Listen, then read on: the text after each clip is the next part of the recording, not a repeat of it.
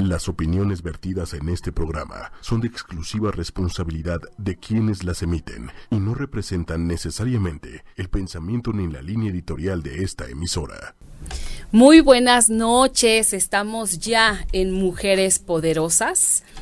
Hoy estamos con un tema padrísimo que es acerca de la danza africana de la cual yo este, pude conocerla mucho más de cerca hace apenas unas semanas. Me encantó. Em, yo, la conocí con, con unas personas de Colombia, con unas mujeres maravillosas colombianas, y yo dije, en México tiene que haber también alguien que se dedique a eso. Entonces, afortunadamente las encontré son, son dos mujeres también maravillosas, que, que además una de ellas ya me dio una clase hace poquitito. Y entonces, bueno, hoy vamos a hablar acerca de la danza africana, de qué es, eh, de qué se trata, para qué nos sirve, en qué nos ayuda, a quién ayuda y por qué deberíamos todas las mujeres eh, darnos la oportunidad de conocerla. Y entonces estamos con dos mujeres fascinantes a Sami Gómez. Buenas noches. Hola, buenas noches. Que ella es una súper mega maestra que ahorita les voy a ahorita les voy a leer un poquito de quién es ella y estamos con Anayeli Rea también, que es la maestra con la que justamente yo tomé mi primera clase aquí en México. Hola, buenas noches. Buenas gracias noches. por la invitación. Nombre, gracias a ustedes. Y bueno, yo este les quiero como siempre recordar a toda la gente que nos ve a través, bueno, que nos escucha a través de ocho y media Quiero recordarles que además también nos pueden ver a través de la fanpage de ocho y media que es 8 con número Y media, que de igual manera nos encuentran en YouTube en vivo precisamente y a través de Twitter también estamos ahí en, en vivo. Entonces, bueno, a mí me gustaría que empezáramos contigo, mi querida Sami, que nos contaras un poquito de lo que tú haces. Eh, creo que tú empezaste la danza desde muy pequeña. Sí. Cuéntanos un poquito cómo fue, cómo, cómo te iniciaste en todo este mundo fantástico de la danza. Bueno, bueno, primero muchas gracias por la invitación y también a Ana que pudo venir. Este, bueno, yo me inicié desde muy chiquita en el ballet, como toda niña con ganas de bailar. Y voy a tratar de hacer mi historia lo más sintética posible. Sí que en el, en el para secundaria hice el examen eh, para el limba, entonces eh, quedé, quedé aceptada para la carrera de iniciación a la danza mexicana y ahí estudié tres años. Eh, digamos que antes estuve como en clasecitas con mi mamá, ¿no? así, de ballet. Y ahí en la Academia de la Danza, pues fue como mi entrada formal a la danza como tal, en una carrera de formación de como bailarina de danza folclórica. Estudié tres años ahí, eh, ballet, eh, danza contemporánea, karate, solfeo, música, eh, teatro y obvio danza este, folclórica mexicana. Ok. pues la verdad es que fue una experiencia bueno, mira, es que como ahorita ya me agarras en resiliencia, ya todo lo agradezco.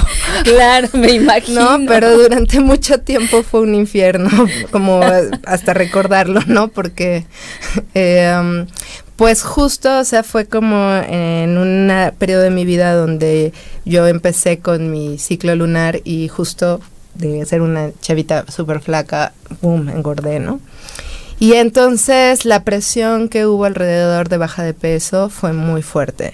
Okay. Entonces al final me sancionaron en, el tercer año, castigándome con no poderme presentar con mi trabajo de tres, de bueno, de todo ese año que aparte coincidió con que era como mi sueño de bailar folclore, era bailar la negra con mi, digo la bueno, sí, la negra del, del, del, del área del Guadalajara y todo esto, y el son jarocho, la bruja y concheros era mi sueño y justo esa fue como la presentación que por subir de peso dos kilos me sancionaron. Entonces esa herida quedó como ahí registrada muy fuerte en mi ser, en mi corazón, salí huyendo, entré a CSH y en un año casi subí 20 kilos. Wow. Eh, o sea, yo tuve como una pues una depresión sin saberlo, o sea, ahora ya sé que estuve deprimida, eh, eso me implicó tener compulsividad en la comida, o sea, durante mucho tiempo yo, así como Nadia Comaneci, claro. ¿no? Este,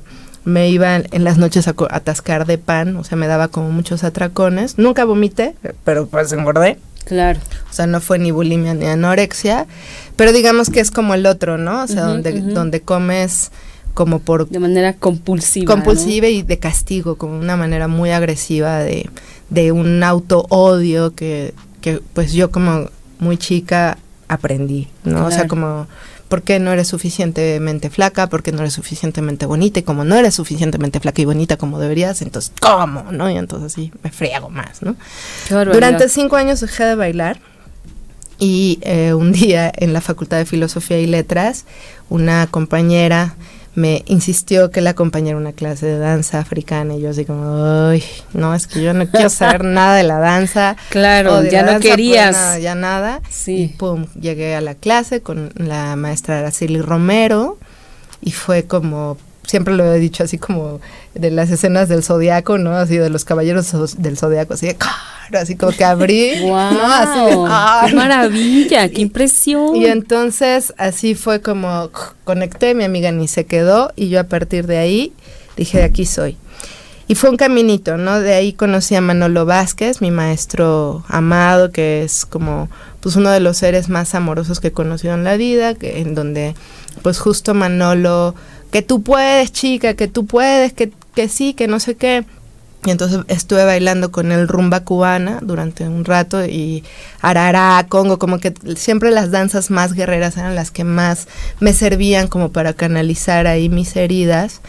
Y, y bueno, pues bueno, fue, esta es una anécdota que cuento mucho, ¿no? Porque yo llegaba a la clase de, danza de, de, de folclore afrocubano y después venía a la clase, o antes, no me acuerdo, la clase de conte. Entonces yo llegaba y veía a las, a las bailarinas de Conte y yo decía, ay, yo quiero, yo quiero. Y entonces un día con mucho miedo llegué con, maes con el maestro y le dije, oye, ma, no lo puedo entrar a la clase. Le dije, es que soy gorda. entonces, y entonces él me dijo, ¿y eso qué? Quiero que vengas. A partir de mañana te quiero a las 8. Entonces, de ahí conocí a Norma Ortiz, eh, que es una de las principales precursoras también del afro en México, es una de las, eh, bueno, es la fundadora del Festival del Tambor y las Culturas Africanas. Ella también fue, o sea, siempre he dicho que Manolo fue como mi padre en la danza y Norma como mi madre, ¿no?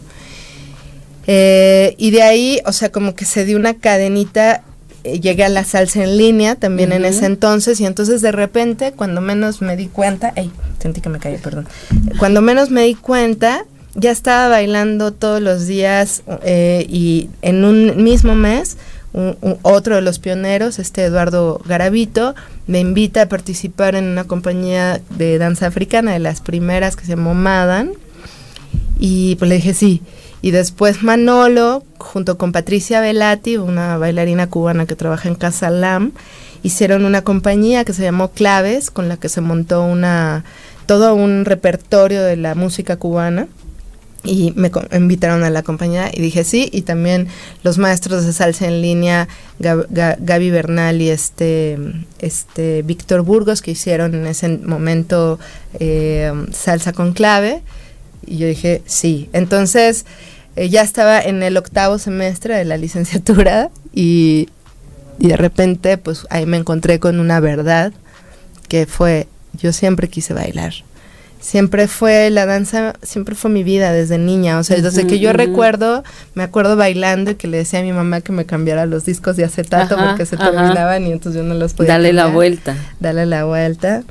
Y entonces fue ahí que llegué con mi mamá y le dije, voy a bailar y me voy a salir de la carrera, ¿no? O sea, porque en ese momento histórico, en octavo semestre, lectura de seminario, yo llegaba a hacer unos ridiculazos a las clases porque ya era seminario de tesis, ya, o sea, era el cierre y yo llegaba sin leer un libro, o sea, entonces ya me daba una pena así de, o sea, sí me aventé mis tres osotes, así de llegar y no saber ni qué decir. Y ahí dije, no, ya, olvídalo y entonces, ¡pum!, ahí inició como como ya mi, o sea, obvio fue una eh, casi ruptura familiar, fue todo un shock que me valió un tremendo carajo. Y, y, y, en ese sentido quiero decir eso, ¿no? O sea, sí creo que yo agradezco tremendamente la carrera de estudios latinoamericanos en la Facultad de Filosofía y Letras de la UNAM.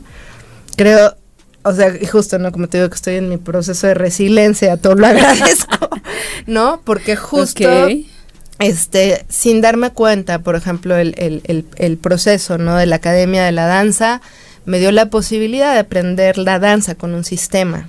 Claro. ¿No? De una manera metodológica. O sea, yo no llegué a primero de de secundaria hice puntas, o sea, hice puntas de, de, ballet hasta tercero de secundaria, o sea, hay todo un proceso para llegar a bailar la, la, negra o para llegar a bailar la bruja, ¿no? O sea, como... Claro. Existe todo un proceso, sin saberlo, pues yo aprendí a, a ciertos sistemas y eso al final creo que pues también me ha ayudado mucho a poder, poder enseñar también con sistema, ¿no? Así es. Y en el caso de la, de la Facultad de Filosofía y Letras, tuve la bendición también de tener a excelentes maestros, Ignacio Sosa, Horacio Charruti, Bolívar Echeverría, que marcaron también mucho mi, mi proceso como, como bailarina, ¿no? Eh, porque en ese entonces yo quería ser filósofa de la liberación latinoamericana, ¿no? Wow. Sí, y o sea, yo en ese momento no quería nada bailar.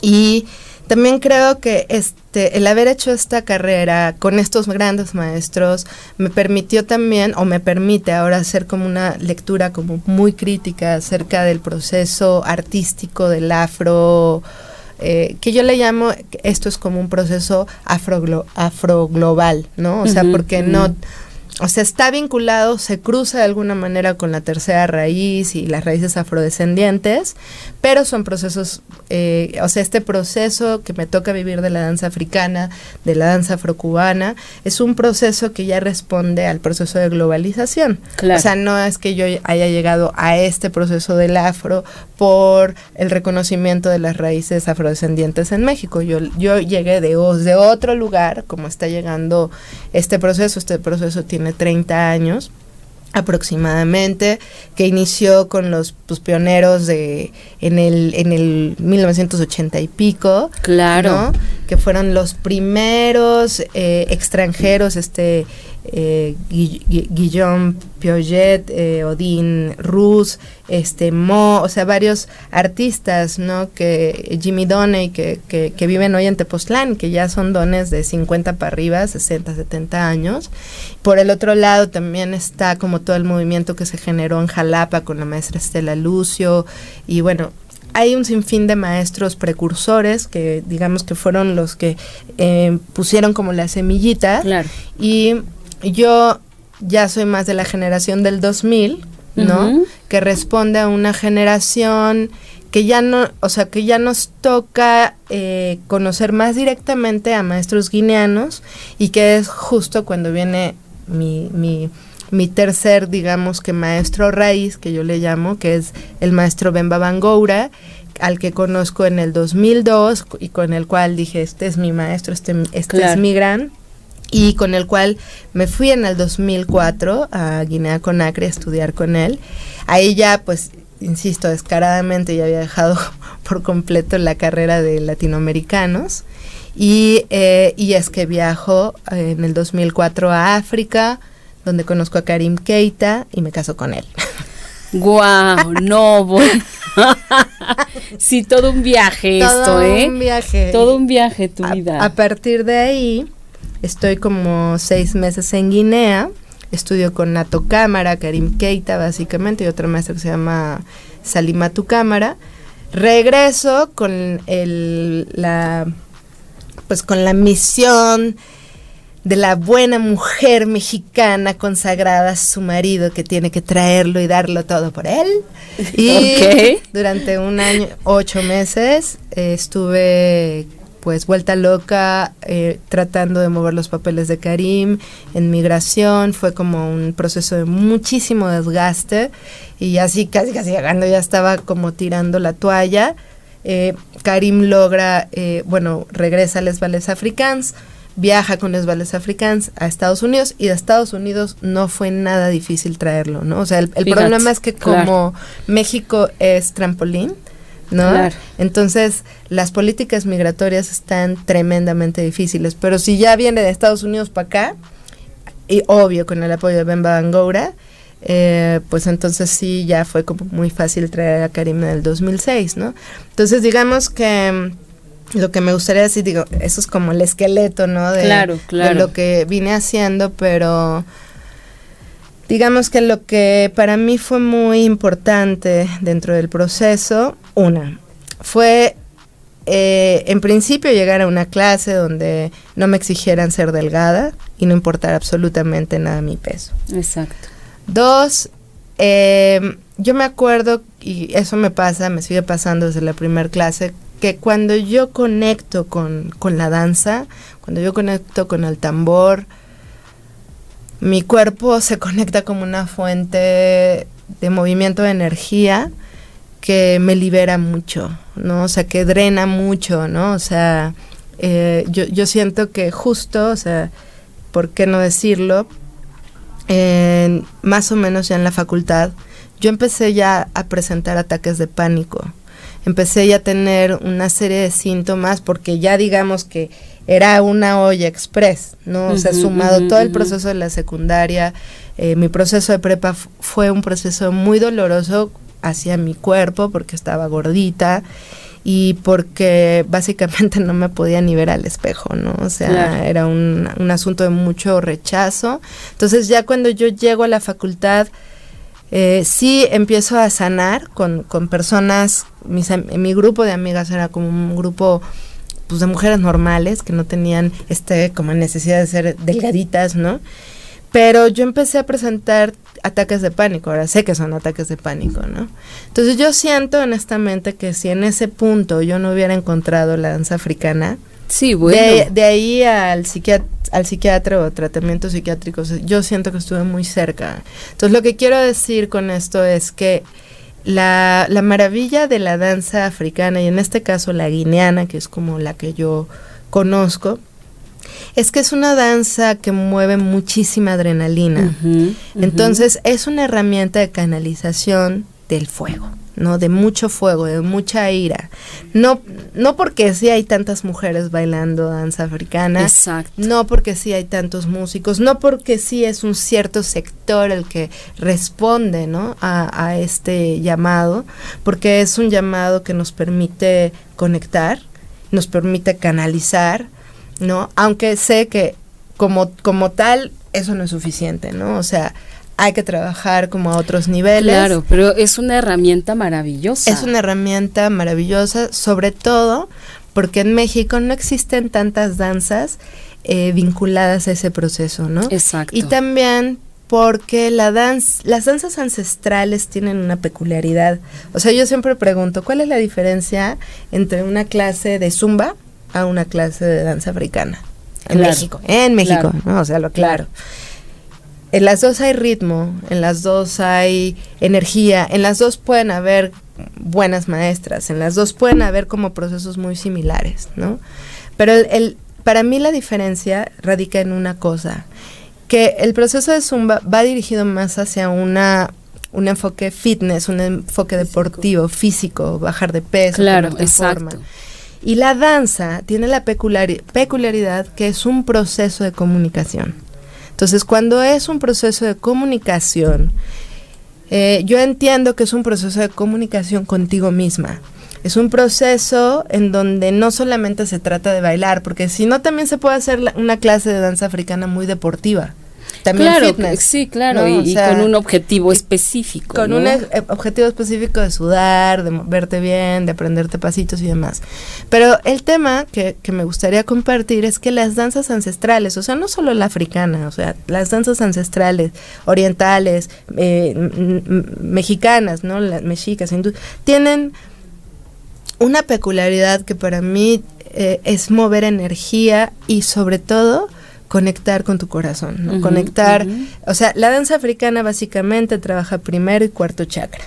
Primero es la conexión con la tierra, como yo les digo a mis alumnas, me paro en mis dos pies. Y el cuarto chakra es lo que siento, o sea, no, aquí está. Entonces, esas como, digamos, dos, dos chakras que son como chakras de muchísima conexión, son un alcacer ser, ¿sí me entiendes? O es como el pivote de la olla express, ¿no? Que te permite así como, como Exacto. soltar, Hay que haya un escape. Que haya un escape de toda esa energía que en general y culturalmente tenemos muy contenida. O sea, claro, no, bueno, súper contenida. Yo, yo te quiero contar, yo les quiero contar que yo, como lo dije al principio, yo no, yo no, yo sabía que existía la danza africana, yo para mí no tenía como ningún sentido, yo decía, bueno, pues quién sabe, bueno, ignoraba completamente muchísimas cosas igual que ahora, pero ya tengo un poco más de información, entonces yo me tomo un retiro a Acapulco en donde, y, bueno, hicimos además un evento aquí en México y viene una, una mujer colombiana muy poderosa que se llama Sonia Alfonso y viene Enis Arellando, que ella es una mujer que hace danza africana sexual. Wow. Entonces, nos vamos al retiro y y pues allá empezó el rollo este de la danza. En mi vida yo había danzado, porque además ni siquiera me gusta bailar. O sea, no es como lo mío, no es como, no, no es lo mío, ¿no? Entonces, empiezo a hacer todo esto y fue de verdad tan revelador y, y, lo sentí tan dentro que yo, yo estaba asombrada, yo decía, ¿qué es esto? ¿Qué me está pasando? Te juro, yo decía, ¿qué me está pasando? Entonces, se termina el retiro, yo regreso, sigo haciendo como trabajo personal pero esto de la danza me daba muchas vueltas, ¿no? Yo decía, es que yo quiero volver a hacer eso, yo necesito volver a hacer eso. Y entonces yo empecé a buscar. Y di contigo. Okay. O sea, fuiste con la primera persona que vi, así tal cual. Entonces, yo te escribí, luego di con Ana Yeli, también le escribí, vi que había como una conexión entre ustedes, yo no sabía exactamente qué, pero dije, ah, bueno, son las mismas, ¿no? Entonces, eh, me tomo mi primera clase, mi primera clase con Ana Yeli, porque dije, a ver, yo necesito saber si realmente es algo que me impactó y que quiero seguir haciendo, ¿no? Porque era una, una, sí causó mucho impacto en mí, este, eh, por dentro, ¿no? Entonces, voy a la primera clase, yo no sabía nada, todas las chicas ya tenían como un, número montado, pero dije, no, yo no me voy a desanimar y pues aunque me salga mal y aunque me salga chueco no me importa, ¿no? Y lo hice y te juro que dije, esto es lo que yo quiero. Mm. Esto es lo que yo quiero. Y cuando pones tus videos, te juro que yo me quedo embobada y oigo y escucho. Y digo, algún día, algún día yo voy a bailar como esas mujeres que están ahí. Porque es padrísimo, de verdad es una conexión bárbara bárbara la que, la que hay en todo esto. Y también sabes que para ti es un derecho. O sea, yo creo que, eh, bueno, justo dos cosas me pasaron en África. Una fue, también es una anécdota que la, la, digo mucho, ¿no? Porque fue muy reveladora para mí. Cuando yo llego a Guinea al ensayo de los ballets africanos, uno de los ballets más importantes de, de África, ¿no? Para mí fue un shock tremendo ver entrar a las mujeres las primas bailarinas, porque no eran delgadas y porque no eran jóvenes. Yo casi caigo así como plop, no así, porque eh, lo que quiero decir es que existen ciertas verdades eh, relacionadas a la danza. En, en, en, en Occidente le convino especializar a la danza como una actividad especializada para ciertos cuerpos, para ciertas personas que quieren solamente bailar, ¿no? Y sin embargo, em, en África cuando llegas y baila el jorobado, y baila el que trae muletas, y baila el niñito, y baila la abuela, y baila la gorda, y baila la flaca, y baila todos, ¿no? Entonces, es importante que la gente sepa que la concepción de la danza es cultural. Entonces, eh, existen ciertas verdades que yo pensé que eran unívocas, o sea, y omnipresentes, omnipotentes hacia en el universo.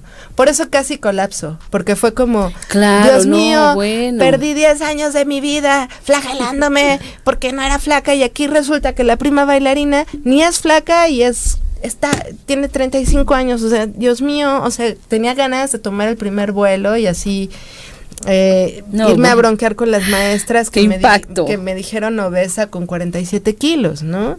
Sí fue como muy fuerte. Entonces, eh, digamos que dentro de mi proceso doloroso, lo que sucede es que yo empatizo con muchas mujeres que tienen sobrepeso, con muchas mujeres que por nuestra cultura, las, las historias de nuestros linajes, compartimos esa herida.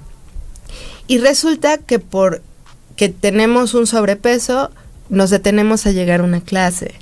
Porque pensamos que eso es un límite. Y yo lo que les quiero decir es que eso es un límite que se creó alguien. Exacto. Y que tú decides o no validarlo, porque la realidad es que el talento en la danza no depende de si eres gorda, flaca, alta o chaparra o chaparro, o sea, no depende de si eres mujer o no, o sea, no depende de ciertas creencias que se basan completamente en eso, en una hipótesis, ¿no? O sea, yo tengo alumnas de todos tamaños y, edades que pueden bailar maravilloso. yo lo he visto, yo he visto los videos y a mí eso fue una de las cosas que me llamó mucho la atención, porque yo veía como de todas las edades.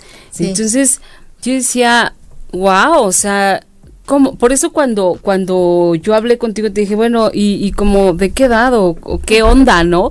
Me dijiste, no, no, no, aquí no hay edades, este, todos, son, bienvenidos. Ajá. Y entonces yo decía, qué cosa más chistosa esta, ¿no? O sea, yo primero pensé, dije, es que no hay un orden, ¿no? Pero ya que estás ahí, dices, es que ni hace falta. O sea, esto no es de edades, justamente. No es de si eres muy grande de edad o eres muy chavo, porque también la edad eh, variaba muchísimo. ¿no? O sea, cuando fui iba hasta una mujer embarazada, estaba siendo una mujer embarazada la de danza. De hecho, a mí mi historia con la danza fue muy diferente, ¿no? Porque yo era una ama de casa, estaba criando a dos niños entonces también para mí era este tenía como un prejuicio de decir ¿Cómo yo casi a mis 30 años voy a estar bailando, no? Me voy a ver ridícula. Entonces, yo llegué a unos talleres en el Oriente, que fue mi primera escuela de danza con la maestra Gladys Tadeo. Eh, ahí fue cuando tuve mi conexión con la danza, ¿no? Era al principio fue como pasar el tiempo, ¿no? Como hobby. Ajá.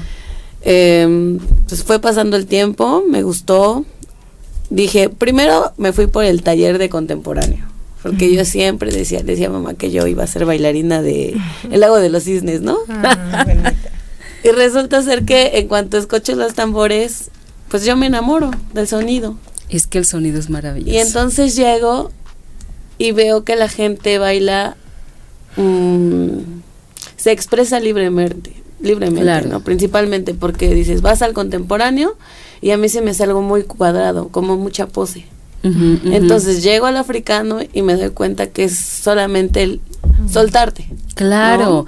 A mí me gustaría que Diego, si nos puedes poner un videito, este, son tus videos, Asami, por cierto. este, para que escuchen, es que de verdad escuchar es fascinante, te haces, te hace toda la diferencia. Entonces, este, tú me dices, Diego. Ah, ese es Lili. Bueno, sí hay varios, hay, hay unos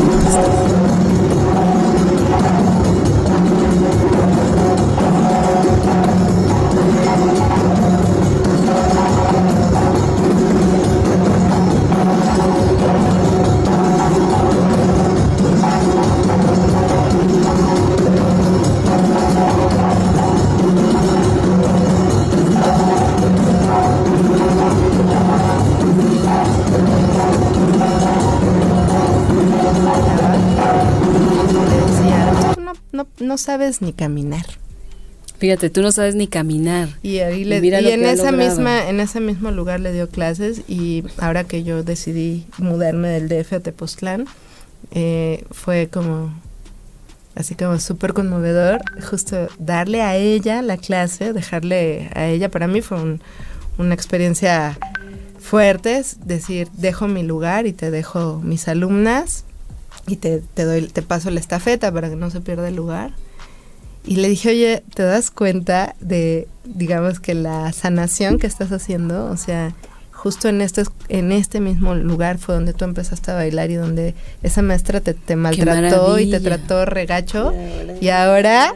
Tú eres la que estás dejando, y, dando. sí, tú eres la que maravilloso, estás dando clase. Maravilloso.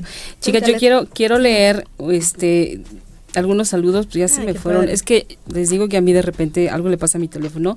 Pero bueno, Bere Camacho, muchísimas gracias. Mm. Ale Alfaro. Eh, Elsie Vadillo desde Puerto Rico, un abrazo. Oh. Alma Chávez. Concha León Portilla, siempre ayuda a escuchar historias que muchos compartimos, no todos los juicios son reales. Eh, igual, Concha, la maravilla es cuando aparece el otro lado, bravo por ella, o sea, por ti. Leti Pérez, buenas noches. Y bueno, chicos, perdón a todos los que habían escrito antes, se me fue, esta cosa se reseteó, no sé qué le pasó y se me perdió, pero muchísimas gracias a todos los que nos están escuchando. Lita también, muchísimas gracias. Este, Ale Alfaro, no sé si ya te saludé porque sí vi tu saludo. Pero bueno, estamos eh, con Anayeli que nos está contando, porque aparte tú, eh, dentro de esta oportunidad que tuvimos de platicar unos minutitos e, ese día, ¿tú das clases o en, un reclusorio? Sí, ahorita estamos trabajando, nos invitó una amiga que está también en un colectivo, que muchas gracias Dulce si me estás escuchando. Eh, me invitó a dar clases en la penitenciaria de Tepepan de manera solidaria. Eh, lo que me movió a mí entrar a ese proyecto es ver a otras mujeres también empoderadas, cambiarles por un momento su historia que están viviendo, eh, muchas en situación de abandono, ok, muchas este en psiquiatría porque también hay psiquiatría. Eh, lo que me movió fue verlas cambiar por un instante su su vida en ese, ahí en, bueno, en la penitenciaria. Ahí adentro. Eh, han llegado muchas chicas. Eh, de repente como que varía, ¿no? Porque luego tienen que hacer algunas cosas. Pero en sí las chicas han tenido buenas respuestas. ¿no? Eh, después nos quedamos a charlar, algunas las estoy conociendo un poco más. Para mí es un trabajo muy gratificante, ¿no? Ver a una mujer conectarse con otros sentimientos que no son la tristeza, la ira y el miedo. Claro. Porque sí, algunas, bueno, en experiencia con ellas, verlas bailar desde, desde sus gesticulaciones dirigidas al odio, es como muy, muy este, estresante de repente, ¿no? Porque, y le digo, ¿y si tú cambias tu expresión por alegría, qué pasaría? ¿No? Y ha habido así como esos cambios en sus formas de ser, en sus expresiones, ¿no? Eh, mm, hay una persona que a mí me, llama mucho la atención, que es una maestra de folclore. Ajá. ¿Que está allá adentro? Que está allá adentro. Ok. Por una situación así. Ahora sí que dices que a veces que estás en el lugar menos indicado. En el lugar equivocado a la hora equivocada. Y ella me llama mucho la atención porque es una persona muy disciplinada, ¿no? Es una persona que está eh, siempre a la hora que tiene que estar, trata de absorber todo y ella es de las personas que, que siento que tiene como guardado muchos resentimientos, ¿no? Por todo este proceso. Y con ella estoy trabajando mucho y siempre le digo, trata de, de absorber la danza no como un vínculo de, de miedo, ¿no? Como canalizar, el, mejor canalizar el miedo y conviértelo en otro tipo de energía. Claro. Y Rosario siempre se llama Rosario la chica y siempre está ahí, ¿no? Atenta a todo y, y ella me dice, ¿sabes qué? Yo te agradezco muchísimo que hagas este trabajo porque a muchas de nosotras ni nuestra familia nos viene a ver, ¿no? Claro. Y es eso, el sentimiento de poder ver a una mujer cambiar esa actitud y esas formas de pensar fue lo que me movió a unirme a este proyecto. Entonces cada, cada miércoles estamos allá en Tepepan. Está maravilloso, está maravilloso. a mí me gustaría como también agregar que Mm, bueno, Ana, y yo ya llevamos colaborando, ¿cuántos años, Ana? ¿Diez? Diez años. Diez años. Diez años, wow. Y, eso mismo que ella eh, comparte es lo mismo que yo siento con ella, ¿no? O sea, justo mm, me ha tocado ver pues estas transformaciones así que en verdad me hubiera gustado mucho grabarlas, ¿no? A muchas de, de mis alumnas que hoy son maestras, porque pues ver su origen, saber de dónde, cómo llegaron, cómo llegaron, cómo llegaron y cómo se transformaron. Hoy muchas de ellas ya dan clases, o sea, ahora aquí en, en DF ya hay así como que borbotones de, de, maestras, ¿no? Y muchas de ellas pasaron por afromovimiento, pero sí hay quienes, eh, o sea, en general, bueno, hay una transformación profunda de, de, de las vidas, pero en el caso de Ana, pues sí ha, sido como, o, sea, todo un, un, florecer, ¿no? Todo un Claro, porque ahora, bueno, hasta hasta físicamente ella... Sí, bueno, ella, eso siempre. ¿Siempre ha sido sí, así? siempre ha sido yo creí reina. Eso siempre ha sido reina. O sea, pero, pero, pero, no, o sea, ya no es nada más como el afuera, sino... Sino, exacto. Todo lo, todo que, lo que hay adentro. Todo lo que se transforma a través de esta energía, ¿no? Y, que, y también a través de la confianza de una alumna que, que se queda, ¿no? Hasta el final, porque luego muchas eh, siento que se van antes de, ¿no?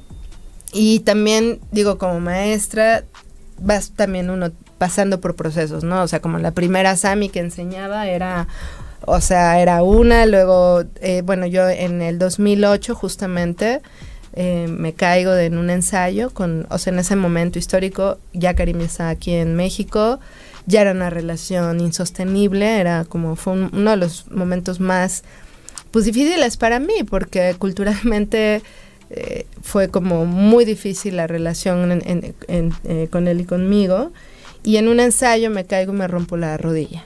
Wow. Y entonces terminé en silla de ruedas, uh -huh. y y eso fue ahora sí que un sentón muy doloroso, porque imagínate de seis horas bailar a uh, silla de ruedas. Sí, no.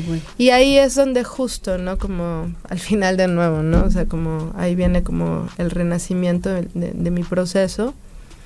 Y, y, y, también mucha gente se fue en ese proceso. O sea, cuando yo decido ya separar, o sea, ya en silla de ruedas, ahí sí me separé, ¿no? La maestra no pudo separarse de Karim, la, la, la bailarina tampoco se pudo separar de Karim, o sea, la líder tampoco se pudo separar, pero la mujer dijo, no, ¿sabes qué? Ah, ¿no te paras? Bueno, pues entonces si no te paras, yo te paro.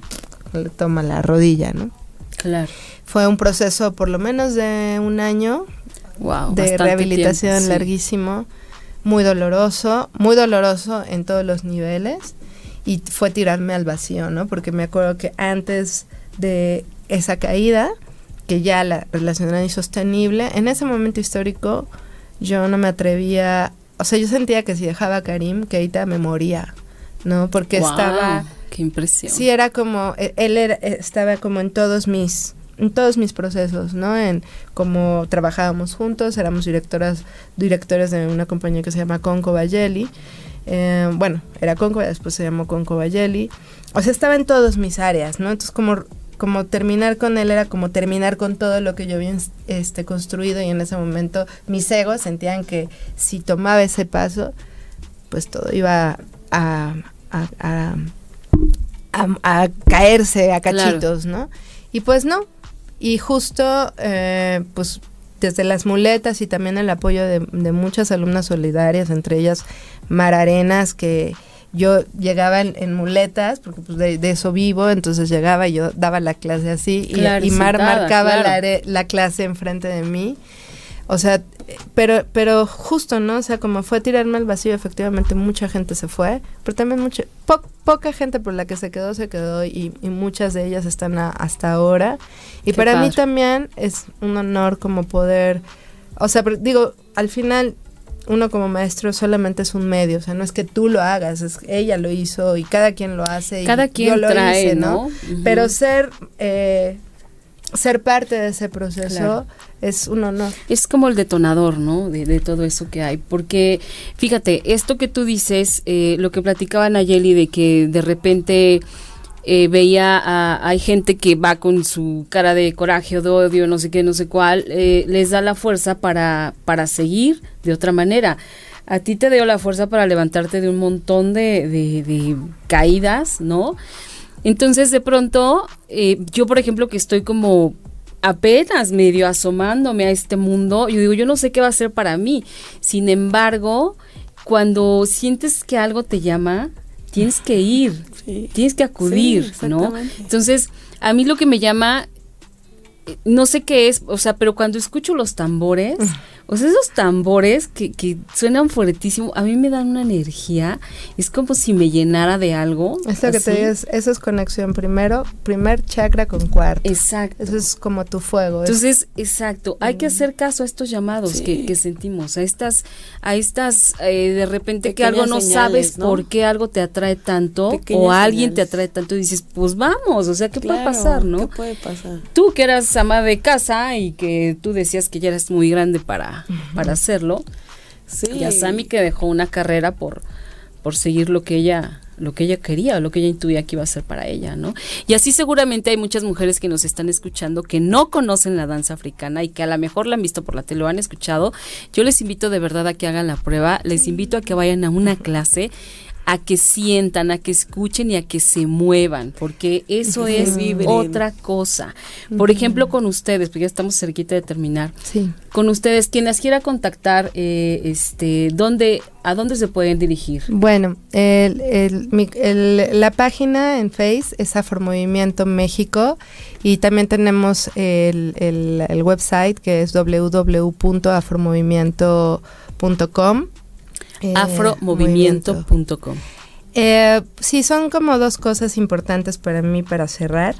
Eh, una es que justamente después de todas estas experiencias, hay dos cosas dentro de, mi proyecto como Afromovimiento, que ya es el que estamos impulsando todas las maestras de Afromovimiento, que varias de ellas son mis alumnas. Bueno, está Nayeli, también está Liliana Cerezo, está Valentina Sánchez ahorita como parte del equipo. Y bueno, para mí es una, que ya hay una metodología. Yo, yo este, desarrollé a lo largo como de pues, 18 años dando clases una metodología de apropiación que ya es mía, en términos de, de que ya no es solo bailar como lo guineano, porque eso es de Guinea, sino ya es me he dado cuenta que mucha gente antes de bailar guineano necesita primero conectar con su cuerpo, ¿no? Esto que tú dices, ¿no? O sea, si tú llegas a mi clase y yo te pongo una coreografía de Soco, Sorsornet, no, no, no lo vas a hacer. No porque no puedas, sino porque te estoy sí, no le voy a encontrar como... para mí a lo mejor decir, ay, no, qué difícil es esto, ¿no? Gracias. Entonces estamos desarrollando como un ABC para primero entrar al a lo que es la danza y empezar por un proceso de alineación, de fortalecimiento y reapropiación de las mecánicas motoras, ¿no? Esto con el propósito de cuidar los procesos y eh, lo segundo, que es para mí muy importante, es el tema de la filosofía de danza humanizada, inspirada por supuesto en mis maestros, sobre todo el maestro Manolo Vázquez, que tiene que ver eh, la enseñanza y aprendizaje de la danza libre de violencia pasiva. ¿No? Eso es como muy importante para mí porque justamente, bueno, en principio, eh, libre de nuestra propia autoviolencia, que una propia autoviolencia es, soy gorda y no puedo llegar a ya soy vieja y no sé qué, eso ya, ahí, por, ahí, por ahí empieza la violencia. Eh, y bueno, o sea, la idea es poder justamente integrar a todas las mujeres, de, bueno, mujeres y hombres. Hablo más en femenino porque lamentablemente llegan muy pocos hombres, aunque, estén perfectamente invitados. ¿no? Pero estamos trabajando conscientemente como proyecto dentro de esta propuesta, ¿no? De aprender a dar clases sin violencia, sin comparaciones, sin señalamientos, sin burlas, sin ignorar, porque también ignorar es una manera de violentar a otra, sin tener preferidas, ¿no? O sea, como todas estas formas culturales con las cuales también pues es un sistema patriarcal en el que vamos las mujeres generando mucha violencia, entonces como que parte del proyecto es que si Dios mío, ya de por sí hay mucha violencia, pues que el espacio de nuestro de, de la danza sea un espacio de sanación colectiva, ¿no? Y esta también perspectiva de las danzas ancestrales que tiene que ver con la noción de, la, de lo colectivo lo colectivo que te empodera, lo colectivo que te refleja, lo colectivo que, que yo digo siempre este dicho al final de mi clase, porque mi brillo, digo, porque tu brillo es mi brillo, porque tu brillo no me opaca, sino me refleja. Entonces, conciliar con el hecho de que si Ana le toca brillar. Por ejemplo, a mí ahora, ya yo ya tengo 42 años, vengo de dos, dos, cirugías de rodilla, o sea, es evidente que ya mi expectativa como bailarina, pues no es la que tuve hace 10 años, ¿no? No soy la, la, mujer que bailaba seis horas al día, ¿no? Ni era la Madame Keita, ¿no? Y si ahora le toca brillar a, esta Nayeli, como a Karina Castellanos, como a otras tantas este, alumnas, Silvia Cañas, eh, Gaby Cañas, o sea, si les toca, esta, Vale Morocha, este, en fin, si les toca brillar hoy a ellas, me da mucho gusto, ¿no? o sea, sé que hice bien mi trabajo. No es, ay, que envidia, qué mala onda, que no sé qué, ¿no? Entonces, tenemos mucho que sanar a través de la danza y yo creo que en este momento en el que estamos históricamente es una responsabilidad social que las maestras de danza de cualquier género sumemos un, un granito de arena para conciliar menos violencia contra nuestro cuerpo y entre nosotros, ¿no? Entonces, esa parte es, como la metodología, por un lado, y la filosofía. O sea, sí estamos manejando un sistema de valores que para mí es esencial, porque de nada sirve crear una Pavlova que baila increíble, pero que no tiene respeto por la humanidad. Exacto. ¿No? Entonces, ese es el proyecto, por eso invito a que la gente se acerque. Eh, el proyecto ahorita pues no está enfocado en esta fase a, que lleguen las grandes bailarinas. Hay clases con grandes bailarinas. Aquí ya hay una trayectoria de 20 años. Karim Keita llegó en el 2006, ¿no? Han venido, bueno, yo he trabajado con 17 maestros africanos nada más aquí en México en este, en este tiempo. O sea, ya en México hay un nivel de la danza guineana muy alto. ¿No?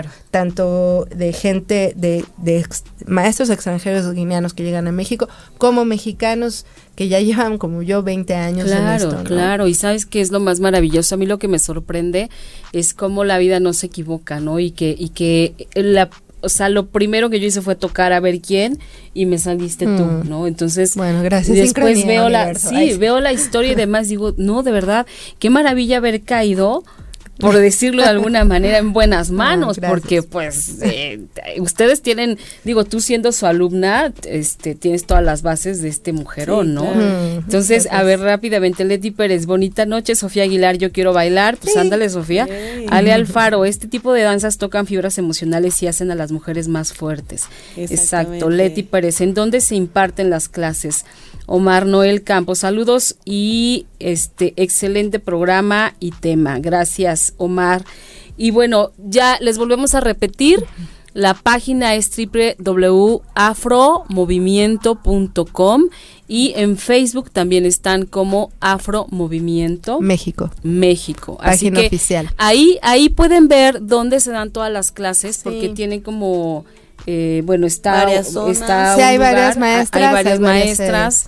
Este, ahora sí que pues ustedes métanse porque y por el momento estoy yo también en Tepoztlán. O sea ahorita además. Tepoztlán o sea Morelos Cuernavaca no sé si este año todavía continúa ahí pero DF sí este, estoy dando clases. Maravilloso. Yo estoy en la zona oriente de la ciudad eh, estoy en Ixtapaluca Ayotla eh, a un lado de la delegación Estoy en Chalco, Pueblo de San Martín. Entonces ahí nos pueden contactar en mi Facebook, Amore More. Y ahí Amore More. Amore More. Amore More. Esa soy yo. Ok. ahí nos pueden contactar y pues paz y danza para todos. Eh, vayan, vayan, experimenten esa sensación. También está Liliana Cerezo en Talleres de Coyoacán entre semana y Valentina Sánchez en La Escandón. Yo nada más vengo los sábados, o sea, yo estoy eh, en el taller de los sábados. Sí me gustaría como hacer una invitación puntual a este proyecto de Dunduneras, que le llamo, que es un proyecto de, ese sí es un proyecto ya de empoderamiento femenino, en donde bailas y tocas al mismo tiempo, o sea, tienes un tambor y tocas al mismo tiempo, sí. Y este, pues justamente como insisto, ¿no? El proyecto es poder incluir a todo tipo de mujeres. Luego lo ven y dicen, ay, eso es imposible. Esta es la única clase multinivel que yo manejo, porque todas mis demás clases son iniciación, principiantes e intermedias, porque justamente no puedo yo trabajar al mismo nivel. No, no, cada, no, cada quien. imagínate, sí, claro. Y en este año viene ya para el 15 de diciembre el Festival Afromovimiento de Alumnas, donde se presentan todas nuestras alumnas. Entonces, invitamos a que vengan a todas las mujeres que quieran. Sí, y, y ya que esté cerca, ya que esté cerca el festival, Sí, vuelvan a venir a buen tiempo para recordarnos todo lo que vamos a ver y para que este pues nos ¿Y te vayan a ver? cosas Sí, me que vayan, vayan a a ver. la presentación. Sí, yo yo veo a las chicas Que que que, que que ella que, que hasta a mí decía estas que tocan y que bailan y pues yo no sé bailar nada, pero yo no pierdo la esperanza y digo No, algún día, hace algún A ver, día. pero espérame, Pati, no, yo quiero, quiero bien. hacer una Lo corrección. hace súper bien. Patti dice que no sabe bailar bien. Eso es una creencia, Patti. Sí, Sí, tienes razón. Porque, es Tienes decir, es lo que razón. te digo. ¿Qué es bailar bien? ¿Qué es bailar bien? Para ti. hacerlo tan perfecto como lo hacen las chicas. Ah, bueno, entonces, a ver, esa es otra creencia que tenemos las mexicanas, que es la sobreexigencia. Bueno, no existe la perfección. Entonces, esa sobreexigencia es violencia. Entonces, yo te invito a que en vez de que llegues con una noción de sobreexigencia, de perfección, de no me puedo equivocar, al contrario, las invito a conciliar con la noción del error. El error como un maestro, el error como algo que me va a permitir mirar qué no sé para poderlo aprender. Claro. Y justamente bailar no se trata de bien o mal, sino se trata de conectar, se trata de sentir. Entonces, desde mi perspectiva como maestra, si tú me estás diciendo que llegaste y sentiste y te movió tanto que estamos ahora aquí, para mí eso es bailar bien. Ahí está la conexión. Wow, tremenda lección me he llevado esta noche. Y, señalamiento de gracias. Además, sobreexigencia. ya además- nos dimos cuenta sí, que te qué sobreexiges. horror. Sí, ya me balconeaste. bueno, pues nos vamos. Muchísimas gracias. Muchas chicas, de gracias. verdad, muchas, Muchas gracias. gracias Es un honor que hayan estado aquí con nosotros. Y bueno, nos escuchamos y nos vemos nuevamente. Soy Patricia Cervantes, Mujeres Poderosas. Próximo martes, 20 horas por ocho y media. Besos. Adiós. Paz y danza para todos. Sí, bye, bye.